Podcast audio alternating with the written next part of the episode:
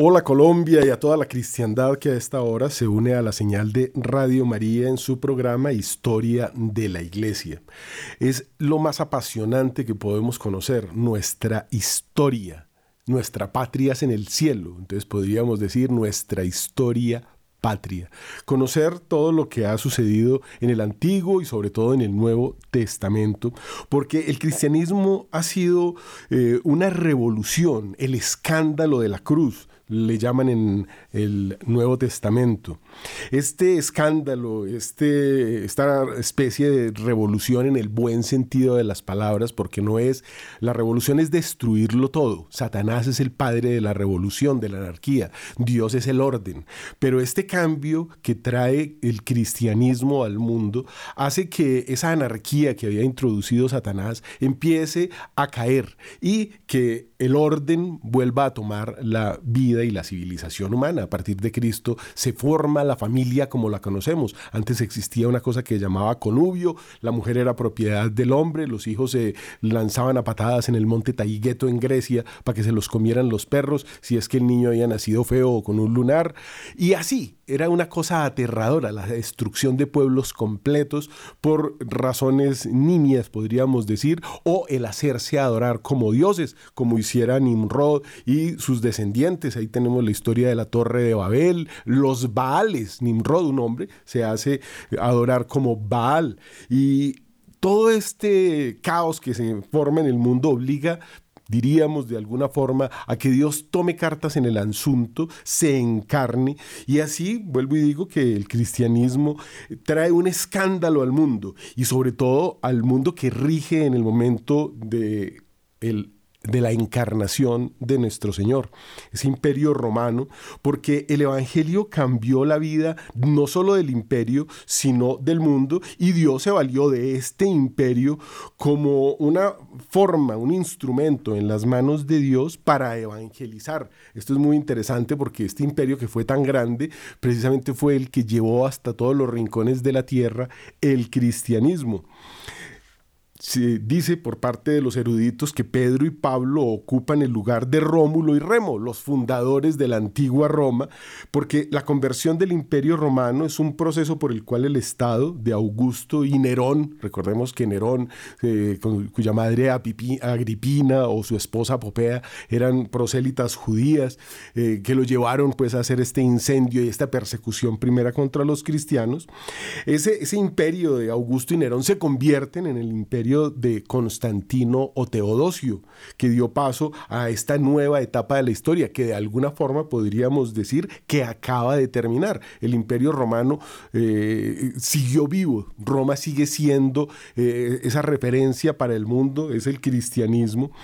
Y eh, en este momento antiguo de la historia, vemos que cuando empieza como a, solucionarse toda esta parte que habíamos explicado de las persecuciones, de las grandes catástrofes contra el cristianismo, ciudades enteras arrasadas por razones de la fe, las cosas empezaron a complicar, porque mm, precisamente cuando durante este reinado de Teodosio el imperio se acaba de proclamar oficialmente católico, renovándose con las nuevas fuerzas que le aportaba la verdadera fe, recordemos que Teodosio proclamó ese edicto de Tesalónica que prohibía los Juegos Olímpicos a los dioses paganos, a los ángeles caídos, estas arenas que se utilizaban para martirizar a los cristianos y todos esos templos paganos se convirtieron al cristianismo, todo el imperio se convirtió, pero todavía quedaban esos rescoldos de paganos, de brujos, de santeros,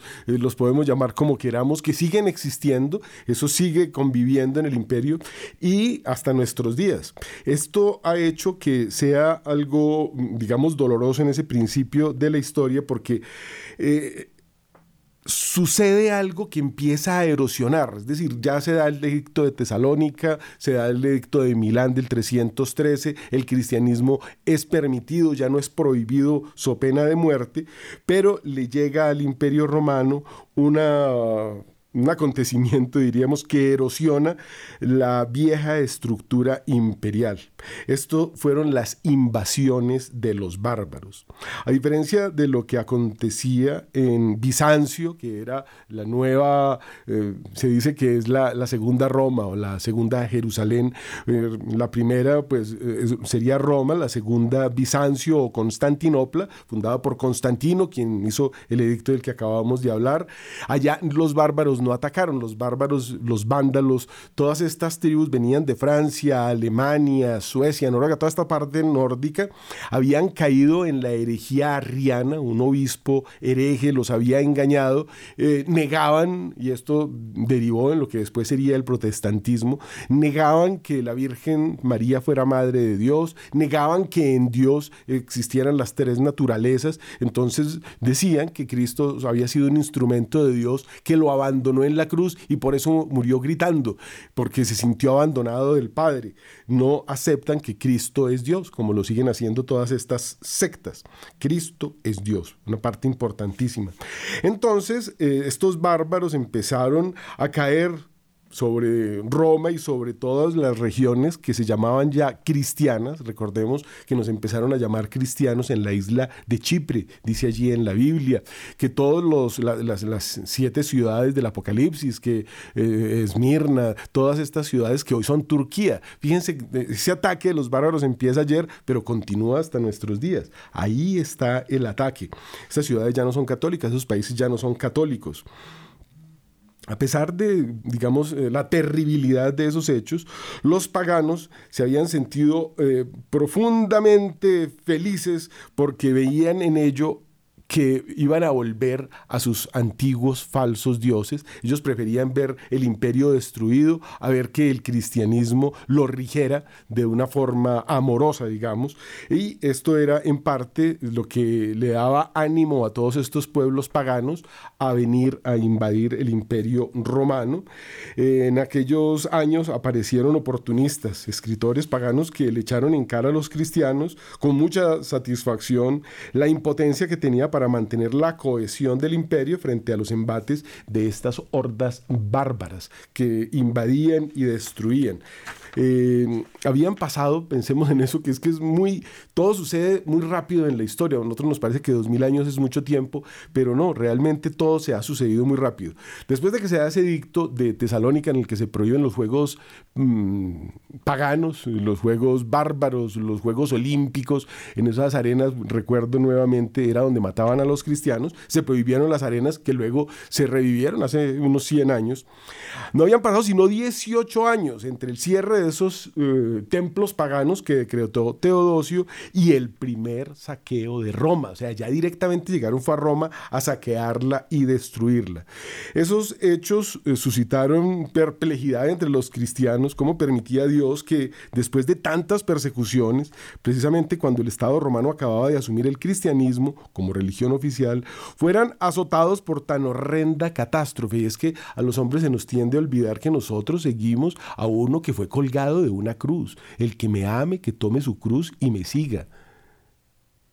Cristo murió solo, colgado de esa cruz, estaba su madre, después llegó San Juan, pero sus apóstoles huyeron. Y toda la ciudad que lo había seguido ocho días antes y que se había quitado las capas para ponerla al paso del pollino, del burrito que lo llevaba, toda esa gente ahora gritaba, crucifícalo. Así ha sido la historia del cristianismo, una eterna prueba, porque porque, y esto es importantísimo, la verdadera vida y nuestra alegría no es aquí, este es un valle de lágrimas, esto es una prueba, este es el lugar donde nosotros adquirimos, conseguimos la vida eterna. Y Dios nos lo ha demostrado de todas las formas. Y esto se demuestra incluso con esta historia que les estoy contando. Realmente nuestra vida empieza el día en que morimos. Por eso todas las fiestas de los santos se celebran ese día, el día de su muerte. Ese es el día de la gloria para el cielo porque ingresan al cielo porque son santos. También es el día de mayor angustia, tristeza y dolor para los que se condenan, porque hay cielo y hay infierno. Eso hay que tenerlo presente y hay que saberlo.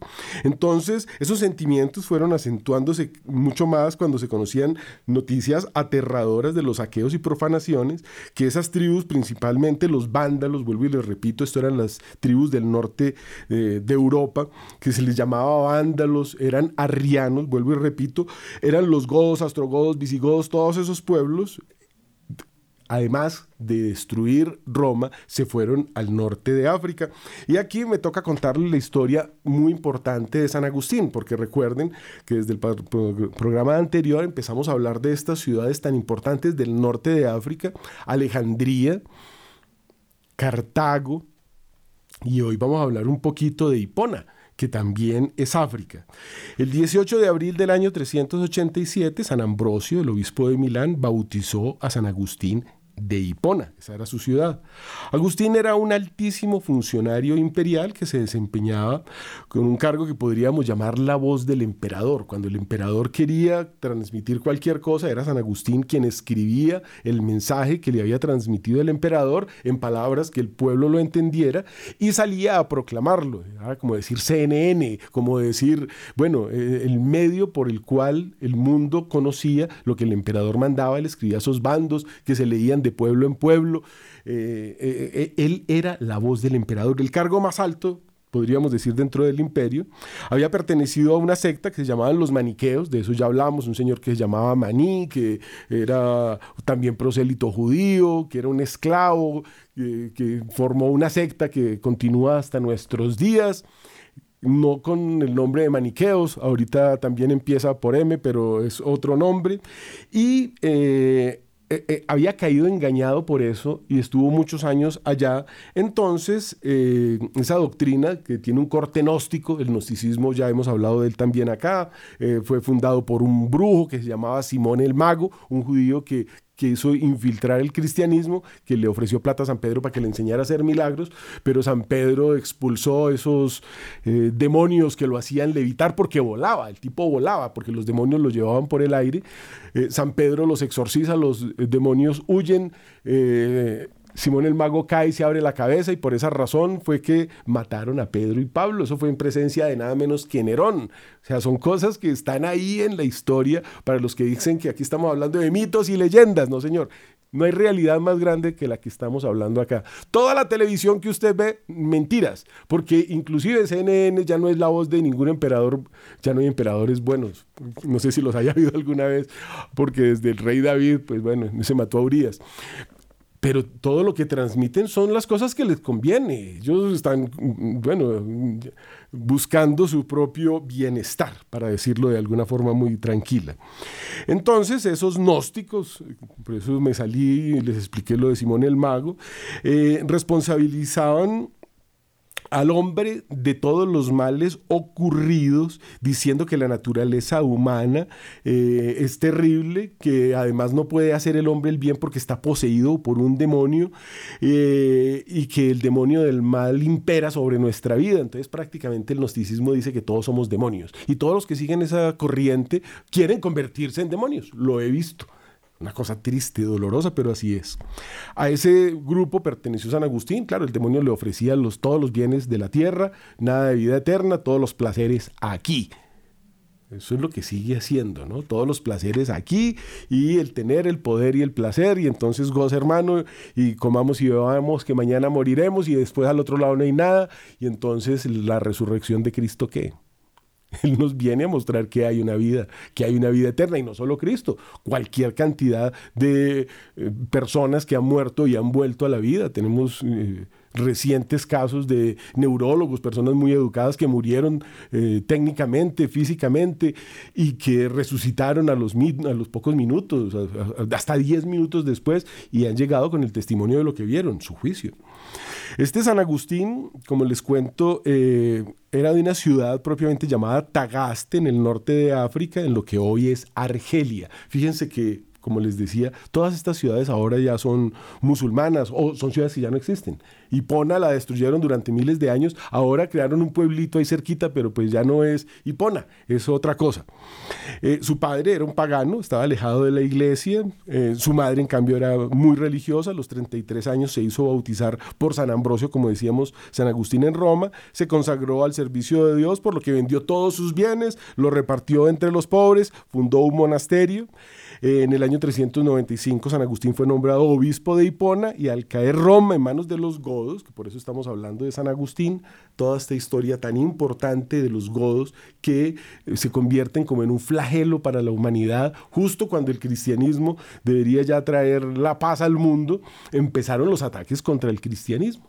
Dentro de esos ataques están los godos que se toman Roma y se toman las ciudades del norte de África. Eh, se acusó al cristianismo de ser responsable de todas las desgracias del imperio. Recordemos que durante esos 300 años antes del edicto de Tesalónica, si temblaba era culpa de los cristianos, si se incendiaba la ciudad era culpa de los cristianos, si alguien tosía, eso era que un cristiano había traído una peste. Y decían que los cristianos practicaban ritos eh, de sacrificios humanos porque se comían el cuerpo y la sangre de, de un hombre, claro, de Cristo, en eso estaban bien, solo que no era en un sacrificio humano, el sacrificio que se hace en el Santísimo Sacramento de la Eucaristía en el altar, es el sacramento de eh, el cuerpo, la sangre, el alma y la divinidad convertida en vino y en la hostia. Pero ellos todo lo tergiversaban como lo siguen haciendo. Ahorita de pronto nos quede tiempo para hablar de eh, la enciclopedia, en donde una de sus entradas, donde dice Eucaristía, ponen canibalismo. Eso sigue existiendo, eso lo siguen diciendo. Esas herejías antiguas nunca se borraron, porque son cosas que han quedado sonando y, les han servido para matar muchos cristianos. ¿no? Entonces, cuando cae Roma, San Agustín escribe un libro que les recomiendo, si pueden encontrar, que se llama La ciudad de Dios. Él lo escribe pues impresionado de ver que un imperio milenario cae de la forma que cayó eh, y, dice, bueno, es que nosotros hay dos ciudades, ¿no? Una ciudad del mundo de espaldas a Dios y una ciudad, la ciudad de Dios, en la que el hombre le da la espalda al mundo para conseguirla. Es un libro maravilloso y esa ciudad de Dios es la que nosotros luchamos por conseguir. Por eso nosotros consignamos acá con nuestras obras para una recompensa en la vida eterna, porque la eternidad no termina la eternidad no termina. En la eternidad, en el infierno, pues es eternidad de dolor y sufrimiento y lo que usted se pueda imaginar. Y en el cielo, pues de la alegría con Dios. A eso aspiramos los cristianos, los católicos, porque hay unos que se hacen llamar ahora cristianos que no son cristianos. Eso es muy interesante. En 1500 surgió una herejía y un tipo que se fue a vivir con una monja siendo sacerdote, tuvo un poco de hijos con ella, fundó una herejía que llamó protestantismo y, con eso se han llevado muchas almas al infierno porque niegan a los santos, niegan, ahorita de pronto hablamos un poquito de eso, pero continuemos con la ciudad de Dios, la caída de Roma, esas invasiones que continuaron en el norte de África por parte de los bárbaros, eh, llegaron a la ciudad de Hipona, la ciudad donde San Agustín ya era obispo, fue sitiada por los godos que profesaban como cuento esta herejía arriana. Estos vándalos desataron una peste en la ciudad donde no dejaron entrar o salir comida. Al tercer mes, Agustín cayó enfermo y murió de hambre y tristeza el 28 de agosto del año 430, mártir en una ciudad que fue arrasada pocos días después de su muerte por los herejes, dejando de existir como ciudad.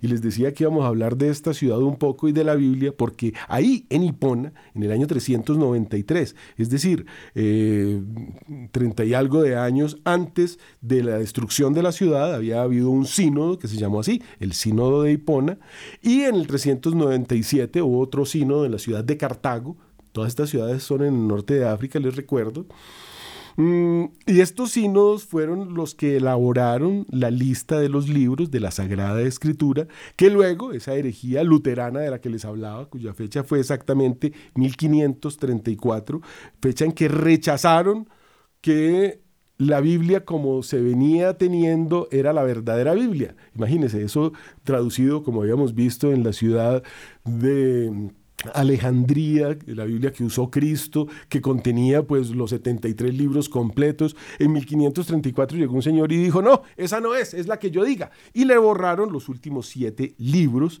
porque según eh, ellos eso no, no, no, no, pertenecía a la Biblia. Lo interesante... Eh, es que esto, claro, no les convenía para sus doctrinas herejes, por eso le borraron. Por ejemplo, al quitar los libros de los macabeos, les era más fácil negar el purgatorio, ya que Macabeos 2, segunda de Macabeos 12:43 al 46, da por supuesto que existe una purificación después de la muerte, o sea, el purgatorio. Por eso Lutero le sacó los macabeos a la Biblia para negar el purgatorio. Todos son herejías y herejías, ¿no? Lutero dice que Macabeos no pertenece a la Biblia, pero, pero, si usted tiene por ahí una Biblia, busque lo que dice en Hebreos 11:35. Hebreos 11:35 es el Nuevo Testamento. Ahí dice que eh, eh, el libro de Macabeos es el libro que nos habla del purgatorio. Hace cita Hebreos 11:35 al libro de los Macabeos, lo que indica que lo que Lutero hizo lo hace al creedor al último versículo de la Biblia que habla de las maldiciones que caen sobre quienes adulteren la palabra de Dios. Mira qué cosa interesante. Es decir, que en Hebreos 11.35 se hace referencia al libro de los macabeos. ¿Quién se atreve a sacar los macabeos si Hebreos habla de eso? Entonces también saque Hebreos. De hecho, Lutero quería sacar Hebreos, Santiago, Apocalipsis, también quería sacar los llaman deuterocanónicos. ¿Y sabe por qué?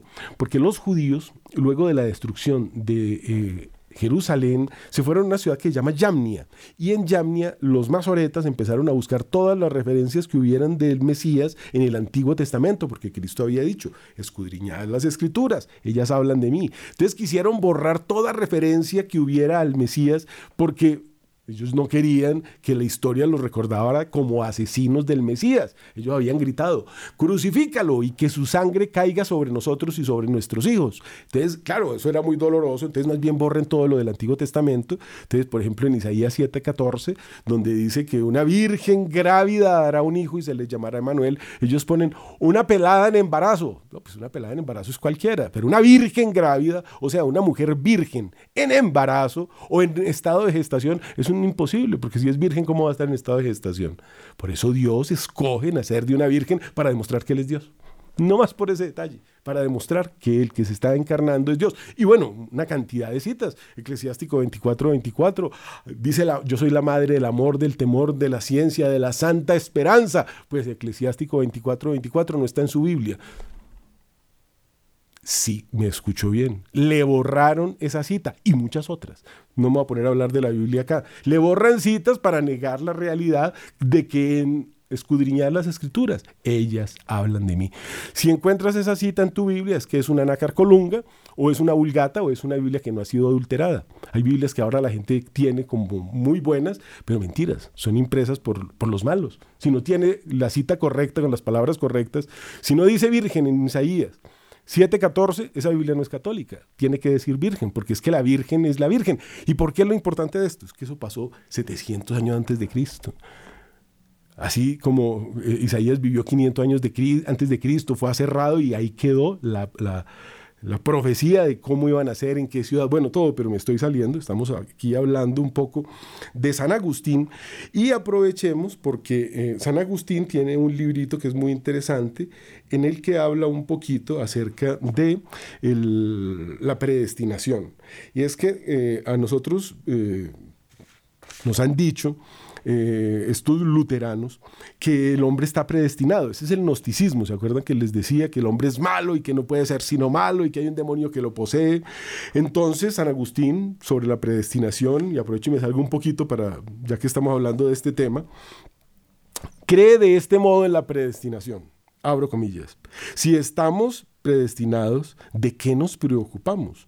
Ya somos salvos los grandes santos, padres de la iglesia, de los cuales San Pedro es la piedra a quien Jesús confió su iglesia, y los apóstoles, su clero y jerarquía, lucharon contra estas herejías gnósticas, mismas que predican los herejes modernos. Esto fue en el año 390 y los llamaba ya los herejes modernos. En el año 2023, los mismos herejes modernos, imagínense que tan modernos, siguen diciendo lo mismo. Agustín llegó a la conclusión que la predestinación es la presencia de Dios el conocimiento de las cosas futuras y la preparación de sus beneficios, mediante los cuales se salvan con seguridad todos los que son salvados. La gratuidad de la predilección divina por los elegidos y el amor de Dios a todos los hombres posee una gracia que ningún corazón podría rechazar, pero increíblemente algunos la rechazan y Dios permite que se pierdan. Traduzco, usted está predestinado al cielo, Dios lo ama, lo creó para que se vaya para el cielo. Pero su papá Adán pecó. Viene Cristo, le deja el bautismo, usted se lava en las aguas del bautismo en el momento en que, bueno, en que lo lleven a bautizar. Ojalá que todos los santos fueron bautizados el día de su nacimiento, a propósito. Ojalá que usted bautice a sus hijos pronto, porque mientras más tiempo pase, más acción del demonio sobre esa alma. Ese bautismo les imprime la gracia santificante, quedan cero kilómetros. Para el cielo. Por eso Constantino, del que hemos venido hablando, se hizo bautizar en el lecho de muerte. Él quería irse para el cielo. Esperó mucho y le había dado una lepra y le pasaron unas cosas terribles. Hay muchos que se murieron sin alcanzar ese bautismo, entonces se condenaron. Imagínense lo inteligentes que eran. No, yo me bautizo y como quedó cero kilómetros, en ese momento me voy para. No, no tuvo tiempo. Murió de repente, no lo bautizaron para el infierno. Pues bien, con el bautismo usted queda cero kilómetros, pero usted sigue pecando después. Hemos visto casos que los santos nos han revelado, de niños que están en el purgatorio, niños chiquitos, cuatro o cinco años. ¿Por qué? Porque unas gemelitas, por ejemplo, para citar aquí a María Sima, unas gemelitas les regalan unas muñecas. Una de las gemelitas parte la muñeca, se le daña un accidente, bueno, pero ella quería su muñeca buena. De noche se para, niña de cuatro o cinco años, y le cambia la muñeca con la de su hermanita y se queda ya con la buena. Entonces cuenta María Sima que mm, tenía la visita del ángel de la guarda y de la Virgen que le llevaban a ver el purgatorio y dice, pero esa niña chiquita, ¿qué puede haber hecho para estar en el purgatorio?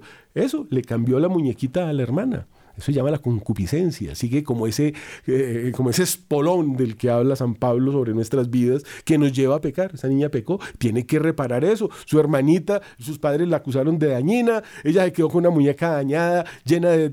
¿Quién sabe qué trauma le trajo eso? Una niña mala. Y hoy hay, eso era antes que había una. Hoy impresionante los niños diciendo mentiras y haciendo maldades. Eso es lo que les enseña la televisión. Apague eso. Apague eso, no los vuelva a dejar ver eso, de no ser que usted sepa que lo que está viendo es la película de un santo y que vale la pena que la vea. Están destruyendo las almas de los niños enseñándoles a pecar. Entonces ya lista, cayó la teoría de la predestinación. Sigamos con nuestro tiempo, ya hablamos entonces de cómo estos vándalos van destruyendo el mundo, cae Roma y después de la caída de Roma pues empiezan a caer todas las ciudades aledañas. Entonces ya estamos en Hipona, la ciudad de San Agustín, de una importancia enorme. Si puede, léase La ciudad de Dios que les invité o léase Las Confesiones, que es un librito pequeñito pero una maravilla, donde cuenta cómo se convierte y se confiesa ante el mundo y, es un libro maravilloso que vale la pena leer. Eh, tenemos también que decir que eh, no fueron solamente dos mundos los que se enfrentaron en ese momento, porque estaba pues el imperio romano, cristiano, católico, estaban los vándalos, que eran pues esos, eh, los bárbaros, los, esos tipos que venían del norte, que venían con una herejía, los habían medio convertido, pero al arrianismo, o sea, negaban todas las verdades de Dios y venían destruyendo, destruyen Hipona. San Agustín mártir, de esto casi no se habla. No, que es que él se murió en Hipona, sí, pero ¿cómo? La ciudad estaba sitiada, se murió de hambre y de tristeza, dicen algunos historiadores. Una ciudad donde no volvieron a dejar entrar agua ni comida. Pero no fueron solamente esos dos, hay un tercer elemento que es muy interesante porque, eh, digamos, aparte del mundo bárbaro, había un mundo asiático que eh, llegó a atacar también a Roma ese conflicto de estos dos primeros mundos, que son el romano pues, y, el, y el godo, astrogodo o el bárbaro, debilita el imperio y ese enfrentamiento, pues, eh, digamos que le permite a otros bárbaros que están llegando en ese momento, a esos asiáticos nómadas, a eso que se llamó el castigo de Dios, a destruir, a invadir y a llegar hasta Roma a un señor que es muy famoso. Entonces vamos a saltar unos años. Entonces recordemos que en el año 410 es destruida mm, Hipona. Y ya en el año 452, fíjense que son cosas que suceden muy rápido, eso está todo ahí junto. Exactamente 8 de junio, año 452, Roma es invadida por Atila, el rey de los hunos, que se viene por allá de Rusia, de las estepas siberianas. Bueno, entonces este Atila obligó al emperador, que todavía había emperadores y todavía había, podríamos decir que es como nuestros tiempos, hay presidentes y ministros, pero no sirven para nada, o sirven muy poquito, no, ellos sirven mucho, pero para otras cosas. Bueno, Este valentiniano abandonó la corte, eh, se refugió, se escondió y el imperio quedó en manos de Atila, que llegó a destruir la ciudad de Roma. Y salió un señor recién nombrado papa. Se llamaba León, que la historia conoce como Magno. El papa León Magno enfrentó solo a Atila. Imagínense lo que les estoy diciendo. Semejantes guerras, semejante destrucción. Ya Roma había sido destruida, invadida eh, por los vándalos, por los godos, por los ostrogodos. Estaban encima acabando con eso. Y aparece otra, otra, eh, eh, esta referencia interesante a ese castigo del Señor, ¿no? Entonces viene el Papa y le dice a Atila que si invade la ciudad santa, se las vería con Dios. Y Atila accedió a retirarse. Tan fácil, ¿no? Qué cosa tan buena. Sale un viejito vestido de papa, se para frente a un tipo con un ejército que viene desde las estepas siberianas y le dice, se va a enfrentar con Dios y se mete acá y el tipo da media vuelta y se va. Ese milagro, para que quede registrado en la historia, realmente sucede así. Cuando el Papa salió y enfrentó a Atila, el cielo se abrió, se apareció San Miguel Arcángel, todos los ángeles armados con espadas de fuego, y Atila los vio, los cristianos no lo vieron, Atila los vio, él dio media vuelta y se fue. Pero poco después envió un emisario diciéndole al Papa que se retiraba por la espada del ángel que lo acompañaba. No porque le hubiera dado mucho miedo él tan viejito que de pronto le partiera una uña. No, no, no. Él estaba viendo algo sobrenatural. Entonces, esto nos tiene que llevar a tener una fe muy fuerte. Imagínate qué cosa tan hermosa tener esa, esa seguridad de que esto sucedió, que Atila llegó a Roma y no la tocó. Todo esto está registrado y notariado. Ahí están las actas, ahí está la historia, no se puede negar.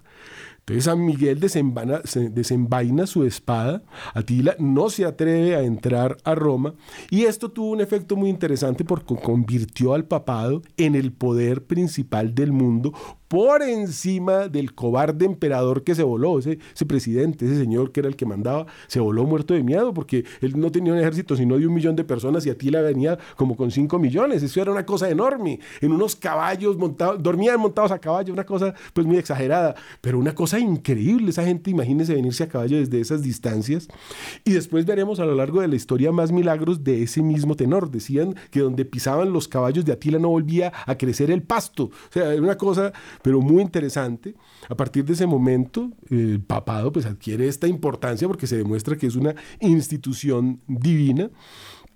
Eh, más adelante, como les decía, eh, veremos otro rechazo, ya será a las puertas de Viena, otro papa, Inocencio XI, que llamó a la, a la llamó a una, cruzada contra el Islam que estaba en las puertas de Viena, pero eso es otra historia, este ya sería un salto de más de mil años en la historia. Pero todo esto nos hace pensar en un momento de la historia que es, muy interesante, ¿no? Todo este periodo, estamos hablando del 300 y pico, de 400, edictos de Tesalónica, caída de imperios y surgimiento de un imperio más poderoso, porque a Dios le provocó. Esto no fue porque los hombres y los... No, no, no. Sencillamente hoy seríamos esteparios también, no existiríamos. Si Atila destruye Roma y como a todas las ciudades que destruía, las somete y las, les echa sal para que no vuelva a crecer nada, que no vuelva a crecer el pasto, no, no habría habido civilización cristiana. Dios permitió que eso sucediera para demostrar su poder.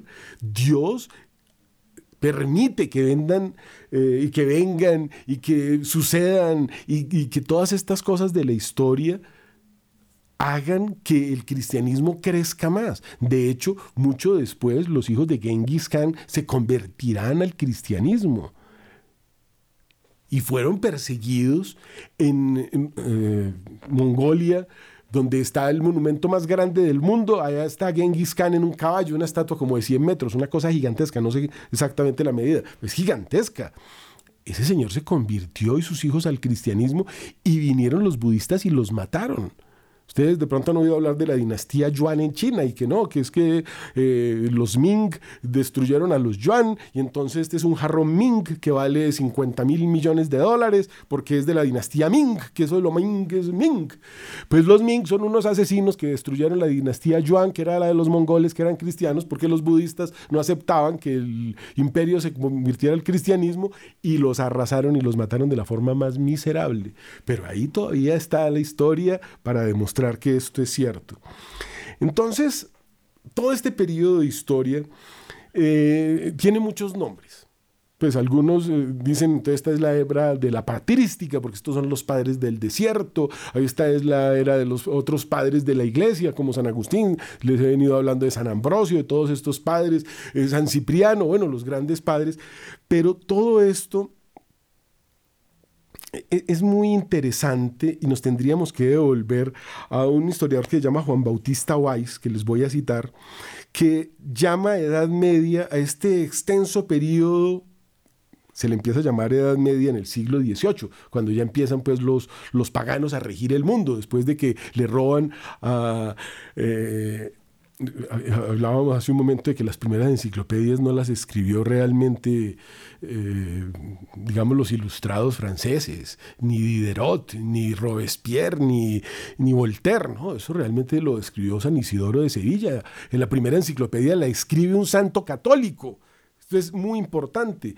Es el catolicismo el que trae el conocimiento al mundo. En el siglo XVIII entonces le ponen nombre de Edad Media a un periodo de tiempo X y la llaman oscurantismo.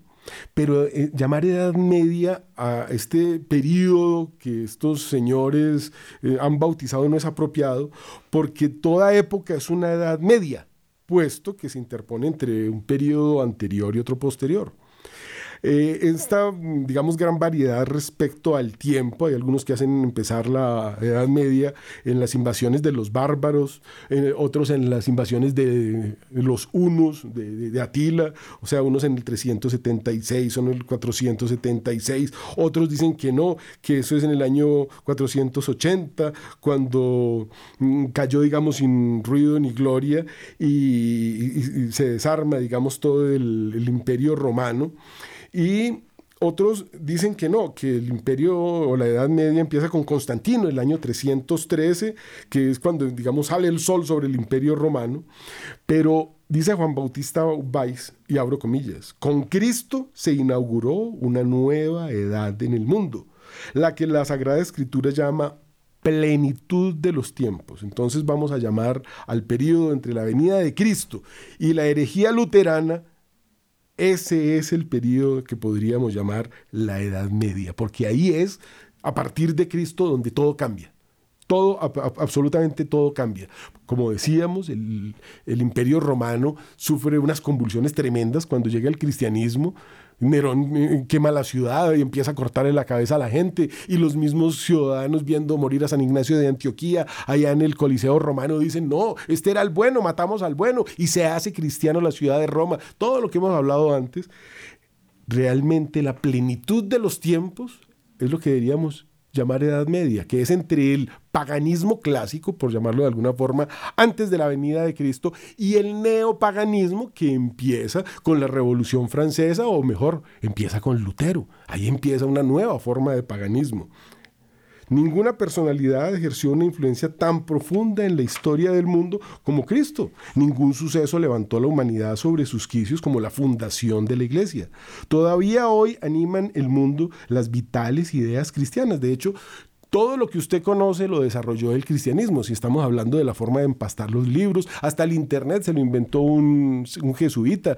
Las bombas atómicas o la teoría de la relatividad, de la relatividad, perdón, eso también es ciencia jesuita y, es en las iglesias eh, donde las cátedras, las catedrales fundan las universidades. Y es eh, el cristianismo el que desarrolla toda la ingeniería genética con Fray Mendel a la cabeza, que fue el que empezó a hacer los cruces entre las diferentes plantas, y todo lo funda la iglesia, todo. Y después llegan unos paganos y dicen que no, que fueron ellos, como les estoy contando, hasta adjudicarse el nombre de enciclopedia, una cosa que había hecho eh, casi mil años antes un católico. Se empiezan a robar todas las cosas de la iglesia y se las apropian entonces entre el paganismo antiguo de antes de Cristo hasta el paganismo moderno de negar la verdad de Cristo. Eso es la Edad Media, entre dos épocas, lo fácil. Entonces sí, se le pueden poner muchas fechas y hay muchos elementos, pero dice este historiador, Juan Bautista Valls, que es el que les estoy mencionando, que es muy interesante, que dice cualquiera que conozca la historia tiene que ser católico, es que toda la historia de la humanidad es la historia del catolicismo. Todo lo otro que digan, pues sí, son las herejías que van resultando, que son accidentes. Pero lo, lo, que tiene sustancia es la creación de Dios de un mundo y después su venida a rectificar los errores que esos hombres han venido cometiendo, a pesar de, bueno, de los profetas y de todo lo demás. Entonces, la, historia vive animada de las ideas vitales cristianas y aún no han terminado de desarrollar su eficacia.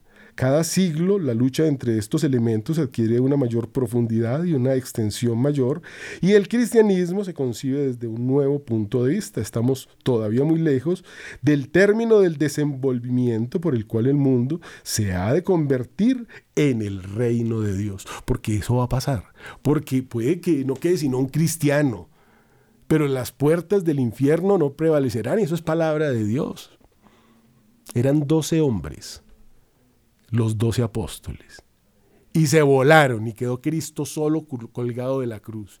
Y de a, partir de eso, de esa Virgen que lo acompaña, de esa Madre de Dios, que el sábado santo vuelven todos los apóstoles y se reúnen nuevamente. Ya se les ha quitado un poquito el miedo. Después en Pentecostés, la esposa del Espíritu Santo les anima a que se llenen de ese poder de Dios, vienen las lenguas de fuego, todo alrededor de la Virgen. ¿Sí ven por qué la persiguen tanto? Es una cosa muy hermosa. Las puertas del infierno no prevalecerán. El cristianismo fue destruido, a Cristo lo mataron en una cruz.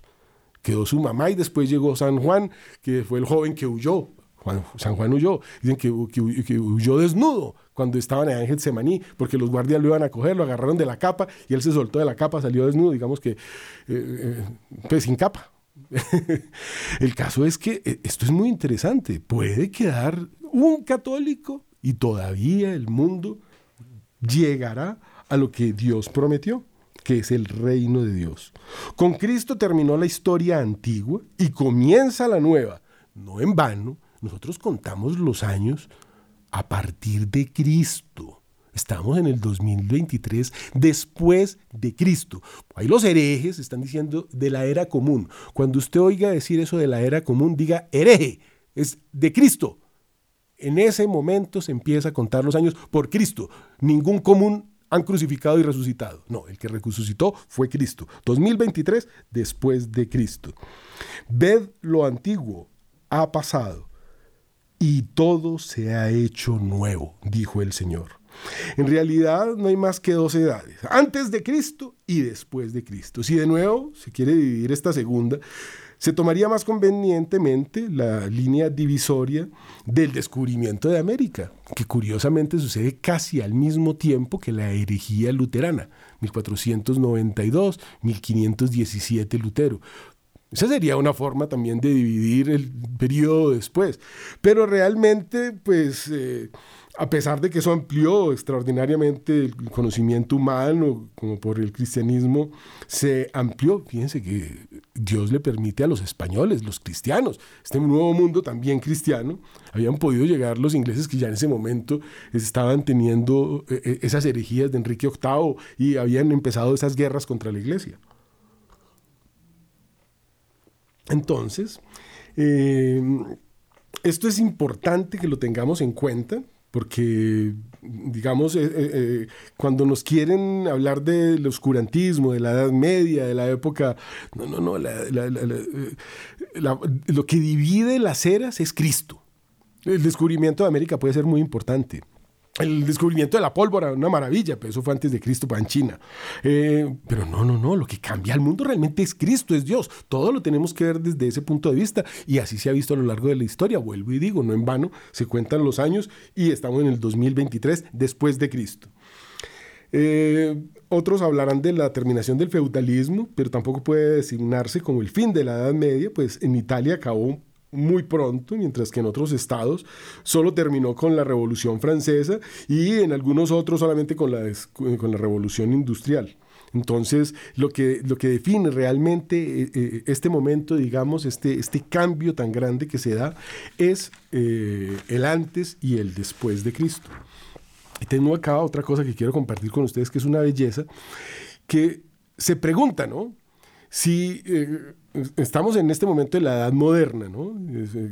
una civilización de la que gozamos de las maravillas y que debemos darle gracias a Dios que ha permitido que la iglesia desarrolle y que en este momento haya florecido de este modo todo lo que disfrutamos, el celular, la televisión, todos esos medios para acceder al conocimiento de Cristo. Otros se, podrán pegar de la pornografía y del vicio que venga porque todo lo bueno, desgraciadamente, el demonio lo vuelve malo. Por ahí vemos que Dios pone un arco iris para prometer que nunca va a inundar el mundo y otros se roban ese arco iris y, y dicen que no, que eso representa no sé qué cosa, no lo representa el arco iris, lo único que representa es el pacto entre Dios y el hombre. Otros se hacen llamar cristianos y resulta que no creen en Cristo, que Cristo sea Dios. Los cristianos somos tú y yo que cargamos un rosario y en ese rosario hay una cruz y en esa cruz está Cristo y lo rezamos. Esos somos los cristianos, llamados así y por eso todos estos programas, acuérdese, allá en la isla de Chipre fue donde por primera vez nos llamaron cristianos. Entonces, para esos que dicen que si antes de eso habrá habido algo bueno, si antes de todos estos conocimientos tan maravillosos que ya no les enseñan a los muchachos, ahora no les muestran sino el celular y lo que está ahí, lo inmediato y el placer inmediato. Entonces, antes de eso no existió nada, no les dan historia. Hace 30 años no se enseña historia en las universidades y colegios, de no ser que usted haya eh, tomado eso como una carrera especial y lo que le van a enseñar que pesar son una cantidad de errores. Entonces, eh, en vez de buscar eh, la felicidad eh, inmediata, el hedonismo, el, epicureísmo, como lo llamaban los griegos, pensemos en qué se diferencian esas dos civilizaciones. ¿no? La concepción, y ya abro comillas, en que ellas fundan el fin último del hombre y por los efectos diversos e incluso opuestos que de una y otra concepción proceden dentro del orden social como dentro del orden privado, desde la creación del género humano, el hombre fue engañado. En lugar de creer en la palabra de Dios y de obedecer a sus mandamientos, Adán escuchó la voz seductora que le decía poner su fe en sí mismo, tan parecido a lo de hoy, ¿no? Su palabra como sus eh, acciones invertían todas las ideas vigentes hasta entonces. Él decía, bienaventurados los pobres, bienaventurados los mansos, los pacíficos, los misericordiosos.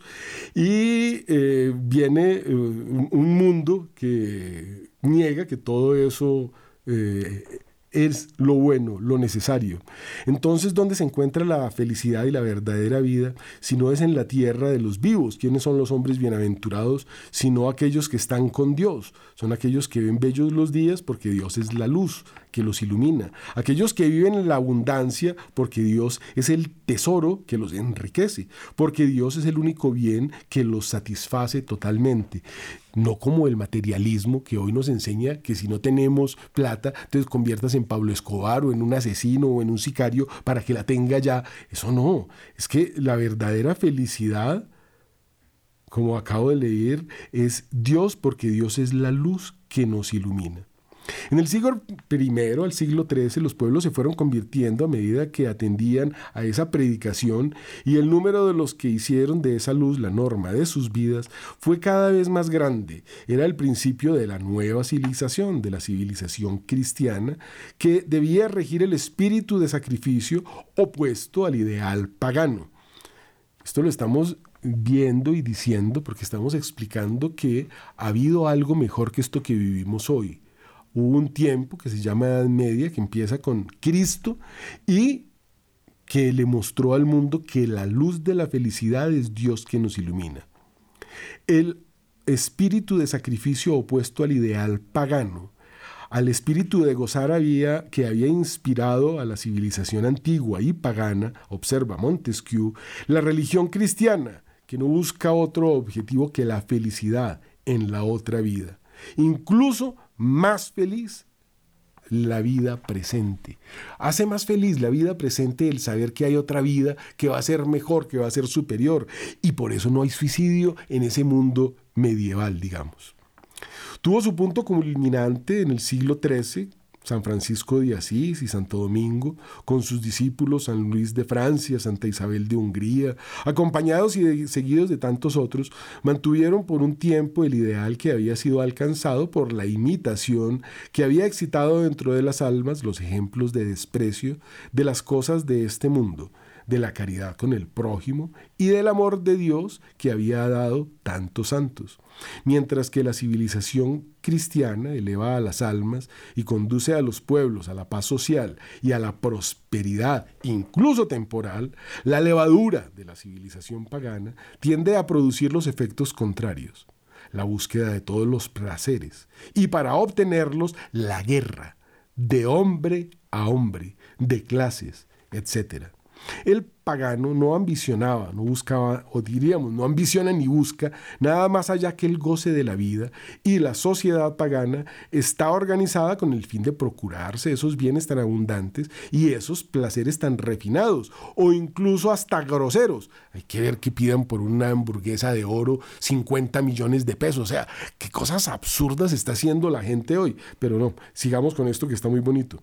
Y solamente para aquellos que estaban en condiciones de obtener o sea, que en el paganismo solamente los que tengan con qué pagar la hamburguesa de 50 millones son felices. O los que tengan con qué pagar un viaje al Titanic. Así se revienten allá, ¿no?